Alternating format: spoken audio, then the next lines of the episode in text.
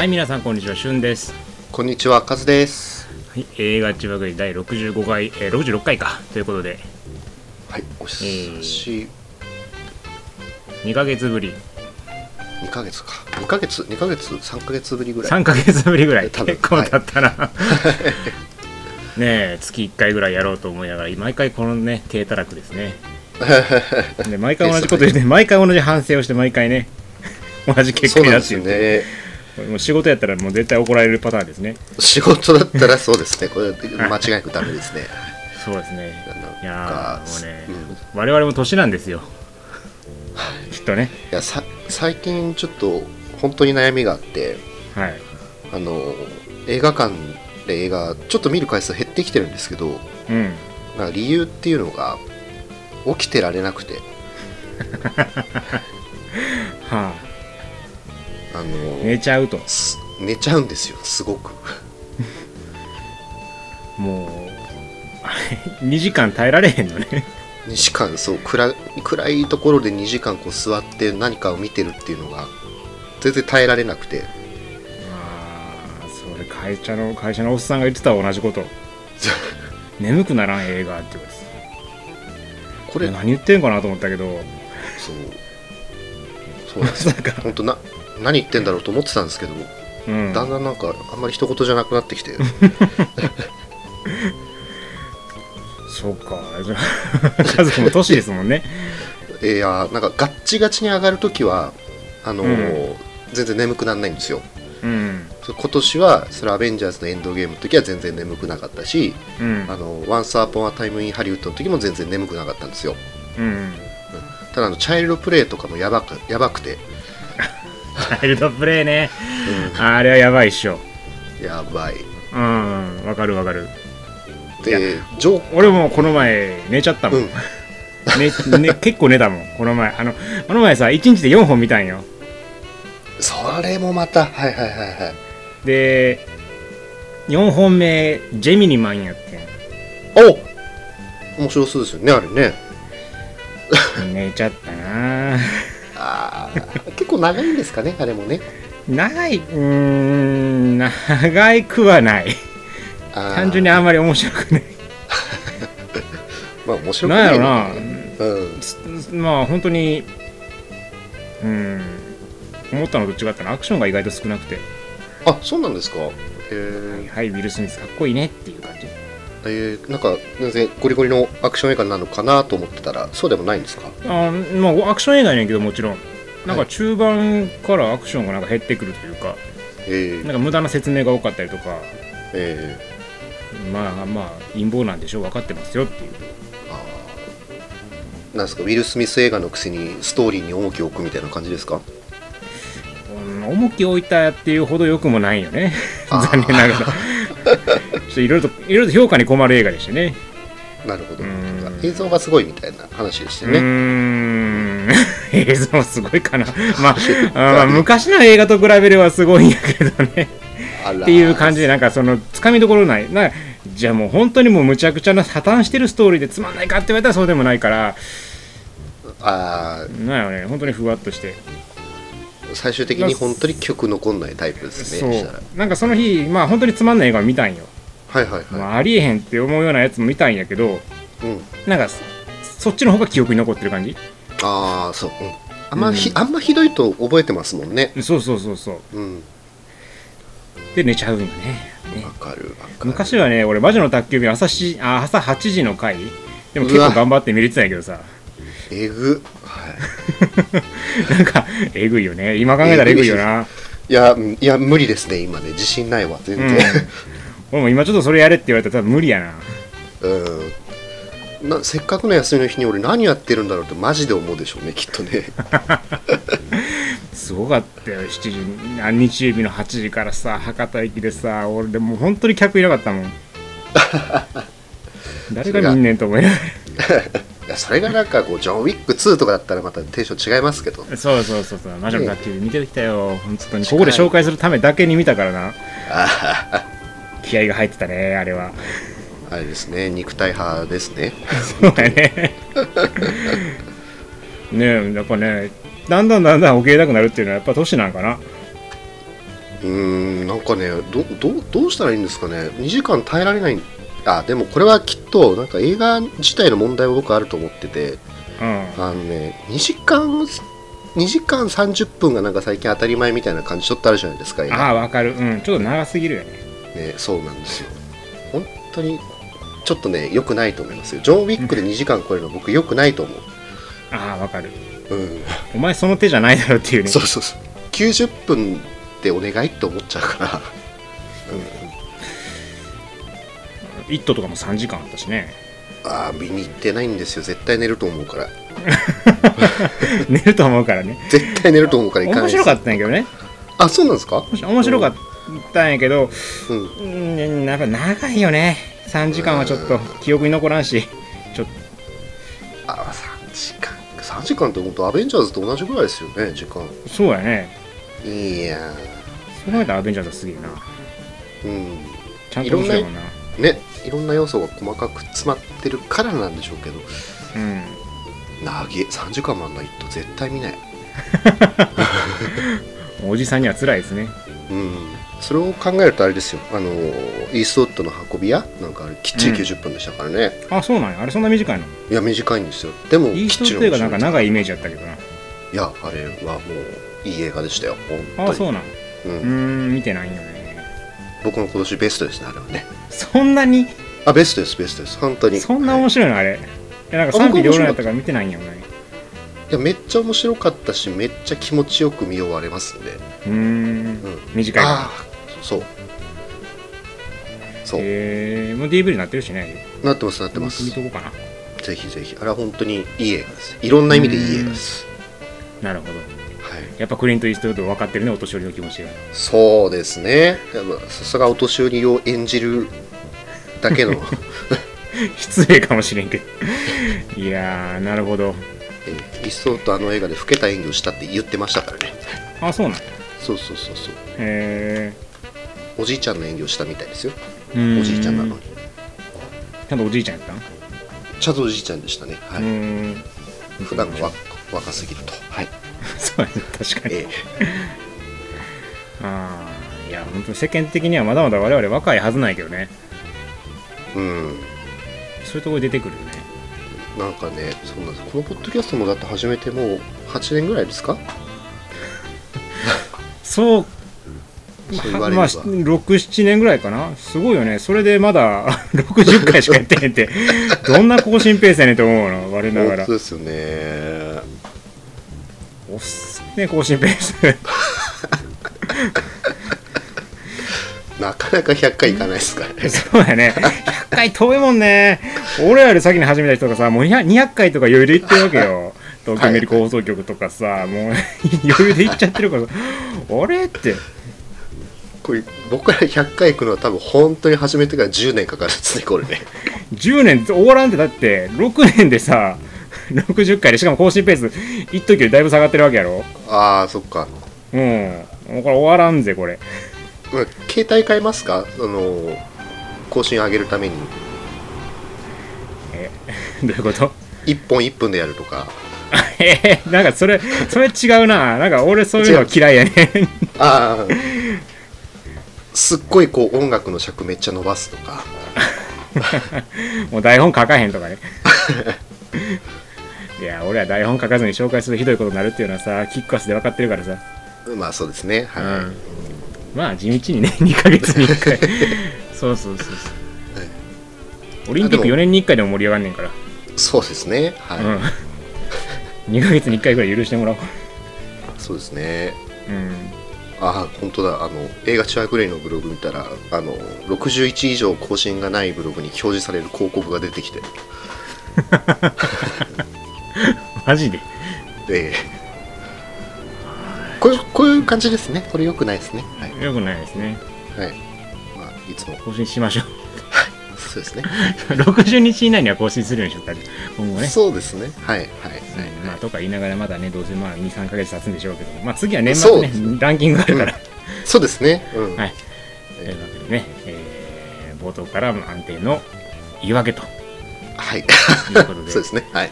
はい、回も始めていきましょうね。聞いてくれてる人がいることに感謝しながら始めていきたいと思いますので、ありがとう今ございます。よろしくお願いします、はい、よろしくお願いします。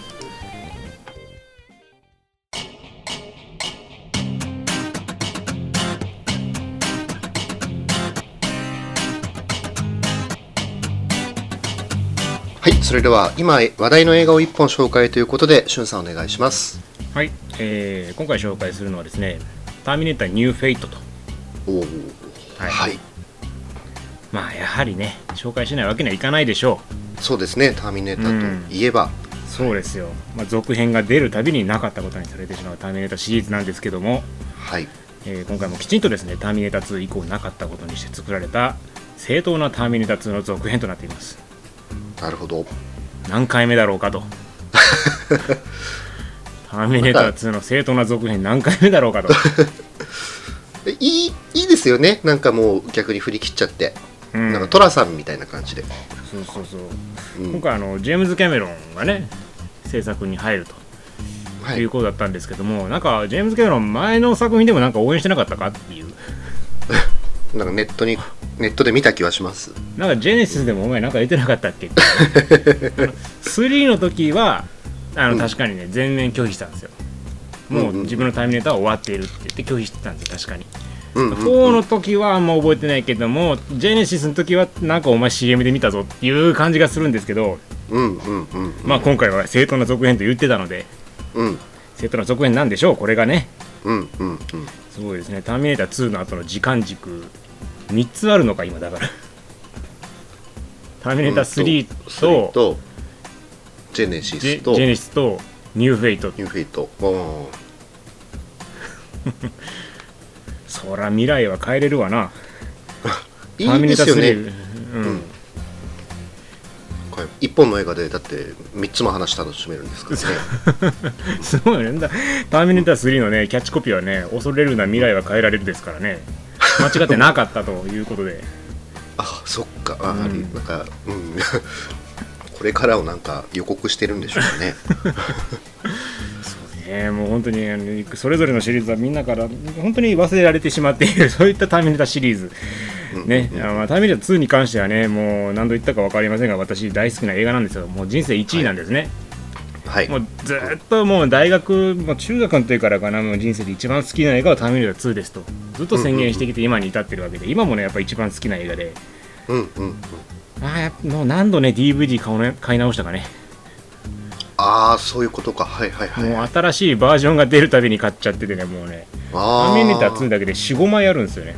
えー、いらないだろうっうて思うんですけど、特典が違うとかそういうことですよね。うん、でもねあんま変わらんのよねああなるほど。あれ卑怯よねあれね。なんか特典あるんかなと思って買ったらさなんかちょ,、うんうん。ちょろっとなんか吹き替えが違ったりとかさ、ああはいはいはいはいはい。うん俺あんま吹き替えに興味ないから。ああうん。そこはどうでもいいんやけどだからまあねまあとにかく金使いましたよ。はい、うんうんうんうん。うん。でね、そんな、まあ、私大好きなターミネーターシリーズなんで、しはい。まあ、ターミネーター2が大好きなんで、このニューフェイトもね、あのうん。期待半分、不安半分ということで鑑賞したので、まあ、今回はね、そのターミネーターへの愛情たっぷりで紹介していこうかと思いますので、はい。じゃあ、まず一応なんですけども、ターミネーターがどういったシリーズであるかっていう話なんですけども、はい。これに関しては、えっと、2, 2年2 3年前かな、ターミネーターのジェネシスの時紹介したんで、あのい嫌というほどターミネーターシリーズに関してはそこで話をしてますので、はい。よよければそっち聞いていただければと思うんですが、念のために簡単に、えー基本的な情報だけお伝えすると、えーはい1808あごめんなさい1984年にジェームズ・キャメロンが監督して大ヒットを飛ばしたのが1作目と。はいで91年に「ターミネーター2」が作られて5億6000万ドルの興行収入を叩き出してアカデミー賞も受賞した名作ということで、まあ、その後も続編だけじゃなくてゲームドラマコミックとか、まあ、いろんな媒体でシリーズが作られていたと。はい簡単なストーリーとしては、えー未来はあのロボットと人間が戦争をしていてその人間の反乱軍のリーダーとなるのがジョン・コナーという男であって、えージョン・コナーがまあ戦争勝利に導くわけなんですけどもそれに困った機械軍がですね過去に機械を送っ、えー殺人ロボットであるターミネーターを送ってタイムマシンでですね、でその母親であるサラ・コナーを殺そうとすると、はい。でそれに対して同じく未来から来た戦士がサラ・コナーを守るというのが1作目。はいで、まあ、2作目はジョン・コナーが次生まれたジョン・コナーが狙われるから、まあ、機械同士で次は戦うみたいなまあ話なんですけどもとにかく未来から送られてきた殺人マシーンと現代にいる人間が、まあ、逃亡劇を繰り広げると、まあ、そういった話になるわけですね。うん。うん。ええで、えーまあ、そんな感じで「ターミネーター2」以降もいろいろ作られているわけなんですけども、まあ、評価的にも興行的にも鳴かず飛ばずと2以降はですね、続編が作られるたびになかったことという感じなんですが、えー同じ、まあ、今回の監督も積極的になかったことにすると明言してます。うんうんうん。ターミネーター5僕嫌いなんだよねって言ってるんで 自信満々だなと、はい。うん。うん、積極的になかったことにしてるんだっていうから本当にまあマジでなかったことになってますね、うん。うん、かけらもないです。はい。そっか。なので今一度やり直しということになってるわけですね、うん。で、えーその監督ですがティム・ミラーと、うん。えーデッドプールの人です。はい。デッドプール1作目撮った監督ですね。うんうんはい、この人が監督やってまして出演者に関してはもちろんシュワちゃんは当然ながら出てるとうんうんで、えー本作の一番の目玉であるのがリンダ・ハミルトンの出演なのかなと、うん。これ1作目2作目でですねサラ・コナーを演じていた人なんですけども、まあ、28年経って満を持してシリーズに復帰と、うん。まあ、結構嫌がってたみたいなんですけど、あのージェームズ・キャメロンが説得してうん。出演に至ったみたいですね。はい、うんで他の俳優さんとしてはマッケンジー・デイビスとかナタリア・レイエスとかガブリエル・ルナといった、まあ、その新たな俳優たちが新キャラクターを演じているというふうになっております。はい、うんで、えーストーリーなんですけどもここからちょっと注意なんですが個人的には、まあ、ストーリーに関しては何も知らずに見た方がいいかなとは思います。はいはいまあ、私も予告編一切見ずに鑑賞したんですよね。うんうんなんでかっていうと、あのーターミネーターシリーズって結構冒頭のね、その意味が分かんない感が楽しかったりするんですよ。あのターミネーター2でシュワちゃん演じる T800 が敵かと思ったら味方のようでこう一体何が起きてるか分かんないっていう、あの序盤のそのなんですかね置いてけぼりになってる主人公と同じような感覚に干渉してる時も浸りたいのであればストーリーに関しては全く知らずに見た方がいいと思います。うん。うん、で今回の作品に関してもその序盤の意味がよく分かんない状態っていうのは引き継いでいるので、うんあのーそういうのを楽しみたい人はここで、まあ、再生ストップして見に行っていただければと思うんですけども、はい。まあ、しストーリー知ったからといって楽しめないわけでもないし予告編も結構いろいろ喋っちゃってるからいいとは思うんですが、うん。はい、じゃあまあとりあえずストーリーを紹介しようと思います、えー今回主人公がですねジョン・コナーからダニーという女の子に変わってます、うん。はい、ジョン・コナー出てきません。うんうんうん。はい、このダニーという人はですねメキシコメキシコ、えーメキシコに住んでる女の子なんですけども、うん。あのーなぜか未来からやってきた新型ターミネーターに殺されそうになるんですね、あるな。うんうん。はい、でそこに未来から来た女戦士であるグレースっていう人に助けられるんですよ。うんうん。でえー実はダニーというのは未来で革命軍のリーダーの子供を身ごもることになっている女の子だったわけで、うん。まあ、ダニーが、えーなんとかこの子を守らないといけないとなってるわけで、うん。あダニーじゃない、えーグレースか。がなんとかこれを守らないといけないというふうになるんですが、えーその後なんだかんだってサラ・コナーも合流して、えーしまいには T800 も合流して、まあみんなで新型ターミネーターを倒しましょうっていうお話です。ほうほうほうほう。まあお話に関しては前回と比べると、まあ、比較的シンプルかなと。うんシンプルですねなんか。うん。こうん殺そうとするから倒すという。うんうんでこのねシンプルさはね自分良かったと思うんですよ。うん。なんでかっていうとあのターミネーターってねあの、まあ、ちょっと前の時も話したんですけどタイムパラドックスというややこしい副作用がどうしても付きまとってしまうんでうんうん。あの追われるものと追うものっていうシンプルなストーリー作りにした方がいろいろ考えなくて済むわけなんですよ。もうタイムパラドパラドックスがよくわかんないけどとにかくもう逃げたらいいのねっていう風な結論に至った方が見やすいのであまりねその前回あの結構ジェネシスの時私が言ったのは複雑にしすぎててストーリーがかどうしても考え込んでしまうからやめた方がいいっていう話をしてたんで今回そこに関しては非常にシンプルになっててよかったかなと。うんいうふうに思います。はい、であのーちなみになんですけどもその未来に関してなんですけども、えー今までとは全く違うものになっているので、へえそうなんえですね。全然違うまあだってね誰だよこの女って。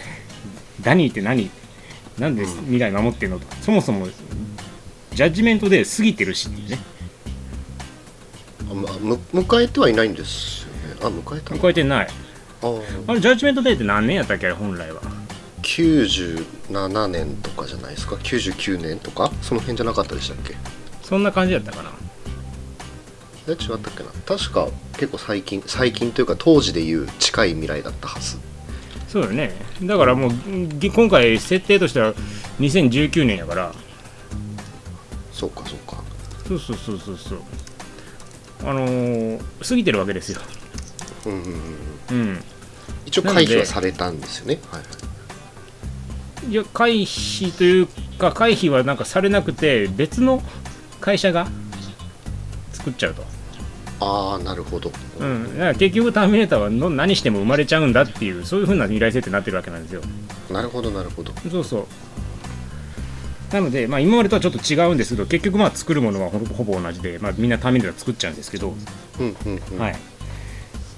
なので今回はとりあえず、まあ、スカイネットではないと。なるほど。はい、でも、まあ、とりあえず追う追われるのシンプルな行動なのでその辺はあまりよく考えずにとにかくあの追う追われるのその緊迫感を楽しめばいいというシンプルなストーリー自体な仕立てになっているので、そこは良かったかなというふうに思いまはい。す。はい。はい。で、えーまずこの映画冒頭のアクションから入るんですけども、これを見た段階でねもうこの作品は今年ベスト級の作品になるなっていうふうな確信がありました。へえそうなもんだ。うめっちゃ面白い。この冒頭のアクションすごい良かったです。うーん。はいなんでかというとあの本作でねそのダニーを守ることになるグレースという女戦士はあの機械じゃなくて強化人間という設定なんですね。うんうんなのであの今までの無感情なロボットじゃなくてあの困惑とか緊張とか焦りとか不安とかそういうのが見えるわけなんですよ強いけど人間っぽいと。でそんなダニーと新型ターミネーターであるレブ9っていうのがいるんですけど工場で格闘するシーンが冒頭なんですが、うん。このねとにかくね強い者同士の対決といった重厚感がねもうこれでもかと。いうふうに表現されてます、もうひもう殴る蹴るもう壁バンバン破壊するで。であとねスピード感がすごいですね。え今までのシリーズと比べても圧倒的にスピード感が上がってるのでもうアクションの作り方に関しては本当に面白かったですし、うん。あの特に良かったのがねグレースが武器として選ぶのが巨大なハンマーなんですよ。ーうん。それをね軽々と振り回してね敵のか顔面にガンガン叩きつけるっていうのはねなかなか見てて爽快感がありましたし。痛そう、うん、でまあ叩きつけられた方はもうなんか平然としてると。ターミネーターですからね。うん。叩きつけてる方はすげえ頑張ってるのに。その感じがねまだ見ててよかったですね。あとカーチェイスもあのおなじみのカーチェイスですね。冒頭といえばターミネーターもねカーチェイスをするわけですよ。うんうん。は働く大きな車と主人公たちの乗るちっちゃい車でカーチェイスをするっていうのがまああのおなじみなんですが今回もあります。でそこもすごい良かった、うーん。このカーチェイスは本当に見事でしたね。えうーんここはあの映画館で本当に手に汗握る素晴らしい映像だったので最高だなこの映画と思ってワクワクしてました。はい。そうなんだ。うん。であとその後サラ・コナーがそこから登場するわけなんですけども、うん。そこもかっこよかったっすね。めちゃめちゃかっこよかった。あの予告編で見た人もいると思うんですけどこう、強力な助っ人が登場したと思わせるにはもう十分な貫禄と演出があるんですよね。なのでここの本当に絵作り素晴らしかったし、うん。あとねちょっと終盤の方にも話は飛ぶんですけどサラ・コナーと T800 シュワちゃんね、が並んでマシンガン撃つシーンがあるんですけど、うん。まあ、やっぱそこはねファンならば落類を禁じ得ない素晴らしいシーンでしたね。かっこいいと。か確かになそうですね、意外とね2ではなかったんですよね。ない。2人揃って銃撃つの。は、うん。だからああかっこいいこのシーンはとそっか。うんうんうんうんうん。なんかあ並んで銃撃ってるだけで絵になるってすげえなって思いましたけどね。そうですよね、うん。30年間のファンの思いみたいのが。そうね、まあ、ちなみにシュワちゃんきちんと老けてますね。もちろん。あらそう。だあそう。1個忘れた。そのターミネータージェネシスから引き継いだものとしてターミネーターも老けるっていうところああうんうんうんうん。そのせ設定の説明はなかったけどそこは引き継がれてるんやと思って。しれっと普通に老けたシュワちゃん出てきたから。でもそこであの人工皮膚も老化するみたいな話しちゃうとジェネシスと同じになっちゃうから多分もう何の説明もせえへんねんなこれと思って。うんなるほどなるほど。何の説明もせずに老けたシュワちゃん出てくるんで。うん。あこれはまあパクったんかなっていう、まあなんか CG で若返るとかで全然いいですよね。まあね仕方ないね。ここはね、うん。うん。まあいいやで、まあ、とにかくねその感じでこの映画もう絵作りすごいっす。本当に絵作りうまい。アクションシーンはどこも面白かったですね。うーん。もうラクションララストのシーンにしてもね本当に良かったしあのラストでね、そのグレースがとある武器を選ぶんですけどははははあそれ武器に戦うのなかなか見たことないなっていうえー、なんか本当にアクションすごいんですね。アクションはいい。うんうんアクションは。うん、まあ、なのでこのね冒頭本当に素晴らしかったんですよ、うんうん、冒頭はうん。うん。冒頭は。うん冒頭は。なん。ですか冒頭はすごい良かったしアクションもすごいいいんですけど、うん。だんだんとやっぱりほころびが見えてくるもんですね。ターミネーターシリーズは。そうですか？はい。でもねあの今回の作品ですね。ストーリーでも設定でも演出でも無駄が多いんですよ、へえそうなんだ。うん、ストーリーシンプルなくせに無駄が多いんですよ。なんかちょっと矛盾してるような気もするんですけど。なんですようなんかね、いらん寄り道するとかいらん設定付け加えてなんかん無理やり映画にしてる感じというかなんかね例えばうんはいグレース女戦士ですけど、その長時間戦うとオーバーヒートし、オーバーヒートしてしまってなんか特定の薬を打たないと動けなくなるっていう設定なんですよね。はあ、うん。はでなんか薬局で薬を探すっていうシーンがあったりするんですけどあはあ。この設定がね見事に何の展開も生まないんですよ ええそうなんだ。はい。あのオーバーヒートするのが大体そのアクションが終わってからなんで例えば敵から逃げ切った後とかなんですよ、うん。ええあーうん。だから一段落崩れたところで薬どこだって言ってるだけだからうんうんうん例えばアクションの途中でなんかそれがあってうんうん。ダニーが薬を届けてくるとか、まあ、そういう展開があればまだわかるんですけど、うんだいひとひ一波乱終わって落ち着いてからオーバーヒートするから、なるほど。うん、その設定いいるかな？でしかもそんなに注射器なんでいっぱい持ってんのっていうぐらい 注射器その辺にあるんですよ。あの角あのアクションやろって割れてるでそれっていうね。まあそんなねちっちゃなツッコミも見えてくるようなうんうんうんそんな設定があったりですとか。うん。あとね映画の途中で敵を倒すためにある武器が必要っていうくだりがあるんですよ。うんうん。で、えーこれに関してもまあなくてよかったかなと、うん。うん。最終的にその武器使わないし。あそうなんだ。でなんか途中で作戦も立てるんですけど、うん。その作戦もえそれ作戦っていうのっていうレベルに最終的になっちゃうし、うん。でねあとね何より問題なのがこの映画なんですけど、うん P800 とサラ・コナーが必要ないんですよ。え？これいなくていない方がいい。わあそうなんですか、サラ・コナーに関しては冒頭で圧倒的ベテラン感出すんですけどはいはい。それ以降大した活躍しないんですね。基本的にショットガンおばちゃんになっちゃいます。ショットガンおばちとある戦闘でショットガンを撃つだけのおばちゃんなんなん例えばねあのーサラ・コナーたちがあサラ・コナーがですねダニーたちの逃亡劇に手を貸すことになるシーンが手を貸すっていう風に説得するシーンがあるんですよ。うんうんうん。でそんなのいらないっていう風にグレースは言うんですけどサラ・コナーがうん。現代社会はあらゆる場所に監視カメラがあるからうん。そういう事情お前知らないだろうと。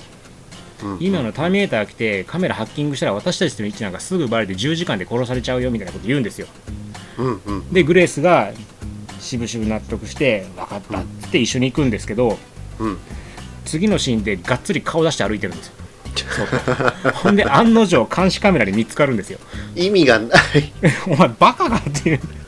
何言ってんのっていうね、うん、他にもねそのあのサラ・コナーは携帯電話をねポテトチップスの袋に入れてるんですよ、うーん。なんでかっていうと、うん。こんなの外に出したら GPS で探知されてすぐに居場所がつかまれるっていうんですけどうんうんうんうん。使う時に普通にポテチの袋から出すんですよ。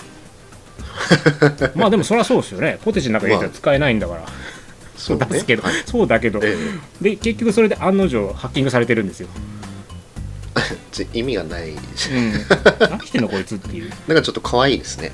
うん、うん。口だけ。だからなんかね最終的に大したアドバイスもしないしうんうん。何でしょうかっこいい絵を作るためだけの装置になっちゃってるんですよねサラコナーがね。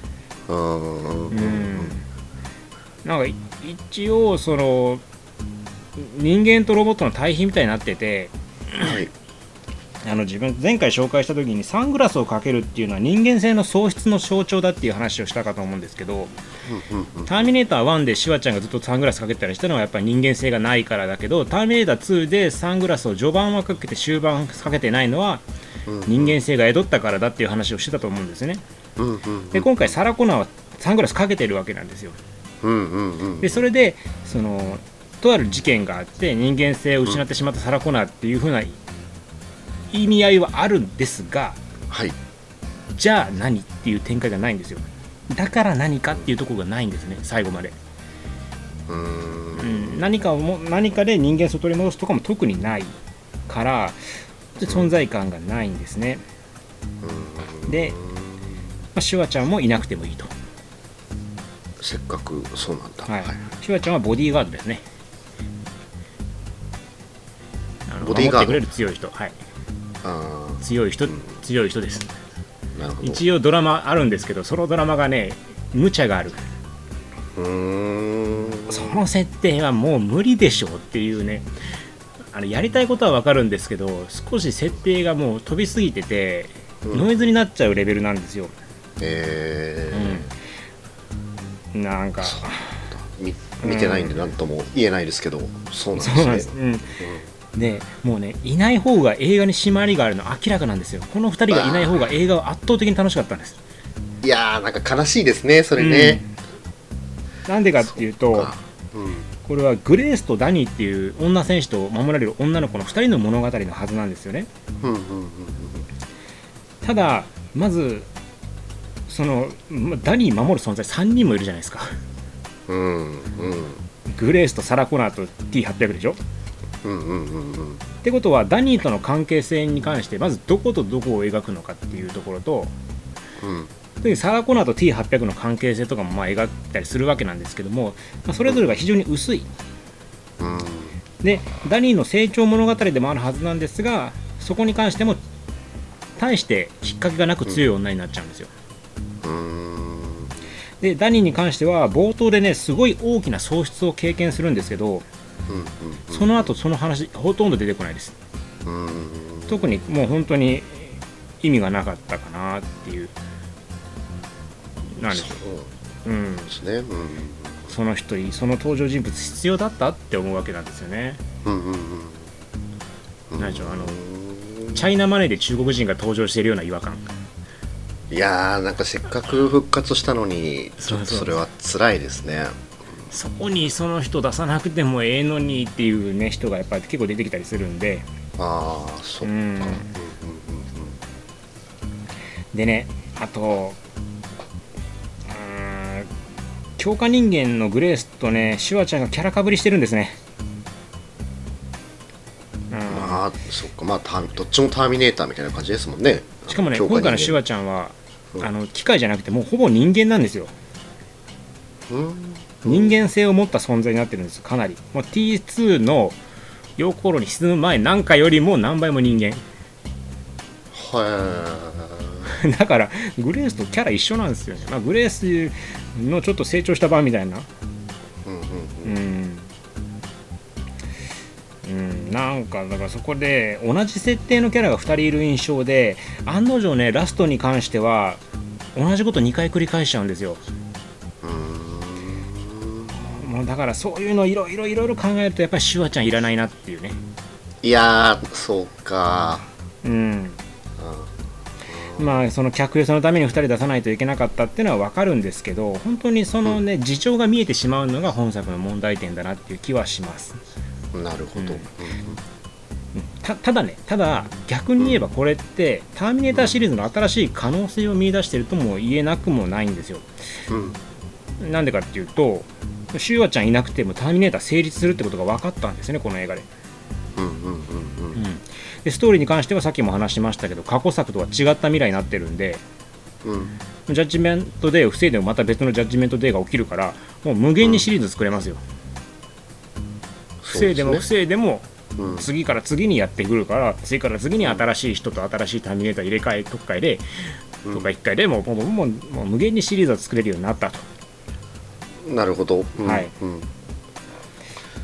ん。なので、まあ、今回ティム・ミラーもねその過去作強く意識しないっていうところでうん。うんオマージュとかもほとんどないです。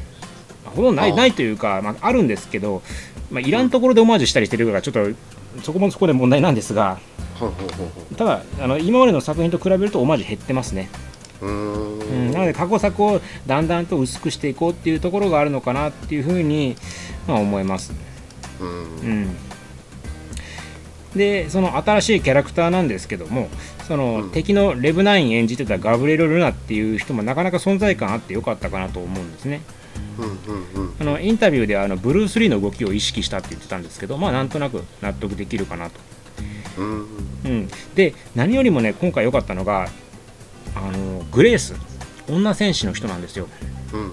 これマッケンジー・デイビスって人が演じてるんですけど身長1 7 8センチのめちゃくちゃ背の高い女優さんなんですよね、うん。でこの人がね冒頭のアクションで敵に対して睨みを利かせるシーンがあるんですけどうん。これがねあのターミネーター2ターミネーター2のシュワちゃんの睨みうん。を彷彿とさせるぐらい良かったです。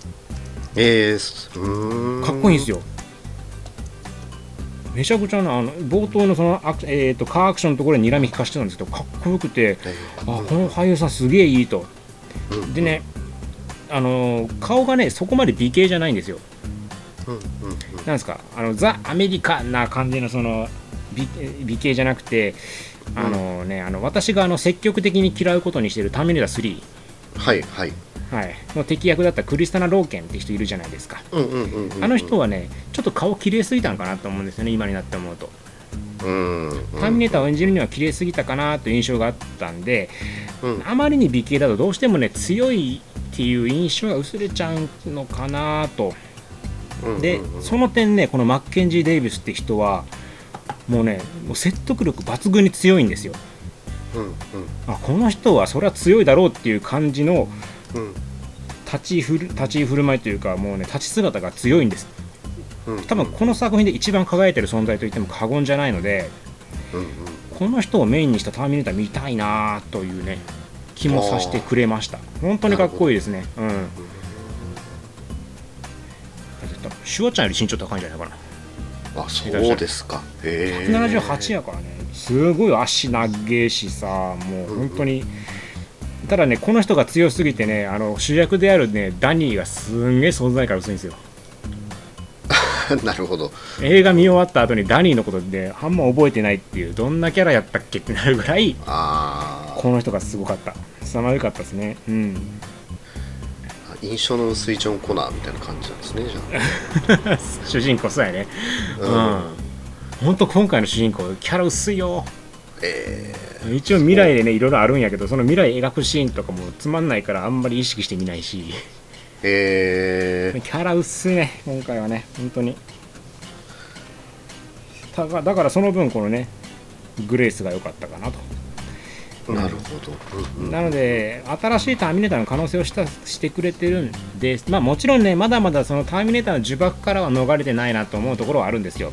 うんうん例えばあのターミネーターもねまだやっぱり金属型のあの骨のタイプエンドスケルトンタイプか液体かっていう。液体タイプかっていうこの2つからはまだ脱却してないです。うん。今回のターミネーターもまあえドロドロしてるとはいえ液体っちゃ液体なんで液体とうん。エンドスケルトンっていうこの2つの枠からは出しててないですし、まあ、ラストに関しても非常に無理やりターミネーターらしさを出してしまってて、まあ、正直ここは一番のがっかりポイントだったかなという気もします、えうん、これに関しては非常にがっかりしました。ラストシーンね。あの本作の一番ひどいシーンといっても過言じゃないかなと思うので、まあ、そういうところまだまだ呪縛からは逃れてないと思うんですが、まあ、過渡期と捉えるのであれば無難なバランスかなとは、うん。うん、思います、うん。まあ、なんで本作の感想をまとめるとアクションなどの絵作りに関しては抜群。もう本当に面白い、うん。一方ストーリーが、まあ、ひどい。荒い。うん荒いし無駄が多い。ただターミネーターの可能性を新しく示すためにはまあいい作品だったのかな。転機になる作品なのかなと。ね。いうところですかね。シュワちゃんねもう出ないって言ってますし。えもうそうなんですか？ターミネーターには出ないって。えー、じゃあ今回は最後なんですか？うん。あらそうなんですか。えー、みたいよ。まあねもうそろそろいいでしょまあねうん。まあまあまあいいですよしつこく出てくれても。う いやまたでもそうするとさそこを軸に映画を作っちゃうとどうしてもターミネーターはなんかうまくいかん気がするんよね。まあそうか。例えばさ、まあね。俺ターミネーター3さ俺は大嫌いやねんけど、あれをさ、うん。ターミネーターシリーズじゃないものとして見たら面白かったと思うねああ確かにね。そうですただのね映画として、あれはターミネーター2の俺の思い出を一気にぶち壊してなかったあのはい全部無駄でしたってしてしまったのが一番の悪やと思うのよね。うんうんうんあんな感動できたターミネーター2のラストに関してはあいあれは別に意味ないっすよみたいな。そうですね。うん T850 っすよってなってくるからあかんかったわけであれがね一本の映画やったりとか、あとターミネーター4もジェネシスに関しても一本の映画として見れば別にそんなにつまんない映画ではないんよねまあそうですね、ううん、うんうん。ロボット大戦争とかでさ。ロボット大戦争。はいはいはい。そんなんであれば別にまあ悪くはなかったと思うんやけどただやっぱりターミネーターっていうその呪縛、特にシュワちゃんの呪縛からどうしても抜け出せないせいで、うんうん。うん、ち作品としていまいちになってしまってるっていう感じが否めないからまあ。そこはもうシュワちゃん出ずに脱却してもうシュワちゃんが出ないっていうところになるとやっぱり新しく作り出せる可能性っていうのは大きく上がると思うから、うんうんうんうん。俺はいい流れやと思う、なるほどね、ううん。ん、これもう多分あと何十回シュワちゃんが出ようが2超えることないと思うし、まあそうですね。うんうんそれだったら毎回なんかあーって思うよりかはもう出ずにきっぱりともう新しいシリーズを始めてほしい、なるほど。うんうん。うん。まあ、シュワちゃんもね言っても年ですから。まあそうですね。うんうん。ただ俺インスタでシュワちゃんが自転車で東京の街で走ってるのすげえ面白かった。へえ。いいなーで街で囲まれてサインとかしてるわけよみんなに、へえ。来日した時ですよね。そうそうそう羨ましいと思って。いいですね。いまだに俺シュワちゃん大好きやからうん。久しぶりに日本に来たんでしたっけ？なあそうなんや。まあ、そっか。あんま見ないもんねシュワちゃんね日本によく来るのはトム・クルーズとウィル・スミスってイメージやけど。ああ確かに。うんうん。まあねシュワちゃん。だからまあターミネーターはそろそろ、まあ、今回で引退ということでいいんじゃないですかね。そう。そうですね。そうか。007みたいなシリーズになってもいいんじゃない？2代目3代目。そうか。まあちょっと僕は見てないのでまあ今日見に行くんでちょっとそれいろいろ。あえー噛み締めながら見ようかなと、うん。楽しい。楽しめると思うで映画館で見るべき作品ではあるよ。アクションが面白いから。ああそっか。うん。なんでねただ心配なのがね工業的にうまくいってないですよこれ。ああ、まあ、そうなんですか。うん。あのーこれまでもね工業的にうまくいってなかったんですね。ターミネーターシリーズって。大体。うんうん。3以降。でなんででもそれでも続編作り続けられたかっていうとうん。シュワちゃんの出演とかリンダ・ハミルトンの出演とか、その過去の遺産をね少しずつ食い潰しながら新作作ってたわけですよ。うんうんうん。客引きの要素をいろいろと作った。ただ、もう今回出し尽くしたわけですよね。ターミネーター2にシュワちゃんがもう出ないとなると枯渇した状態で、うん。それで本作こけてしまったらもうターミネーターシリーズ作れないでしょうねそうですね。うん。もう次に客を寄せられる要素ないですもん、うんうんうんもう一回ジェームズ・キャメロンが監督するぐらいかな。できるとしたら、やるかうんーって感じですよね。やらないやらない、ね。うん、やらないやろうからそうなるともう本当に今回ちゃんと興行収入上げとかないとターミネーターシリーズはここで終わるんだろうなっていう気がするのでうん。せっかく新しいね可能性を見出したんだからうん。まあ足運びましょうよ。そうですね。ターミネーターを救うためにもね、うん。うん。今後の展開は個人的には見たいと思ってます。非常に楽しみです。これからのターミネーターはめちゃくちゃ楽しみにしてるんで、うんうんうんうん。はい、まあ映画館に話題作でもありますし。うん。そうですね本当に、うん、足運んでいただければと思いますので、はい。えーぜひとも皆さんの134分をターミネーターニューフェイトにということではい新しいシリーズを応援していただければと思います。はい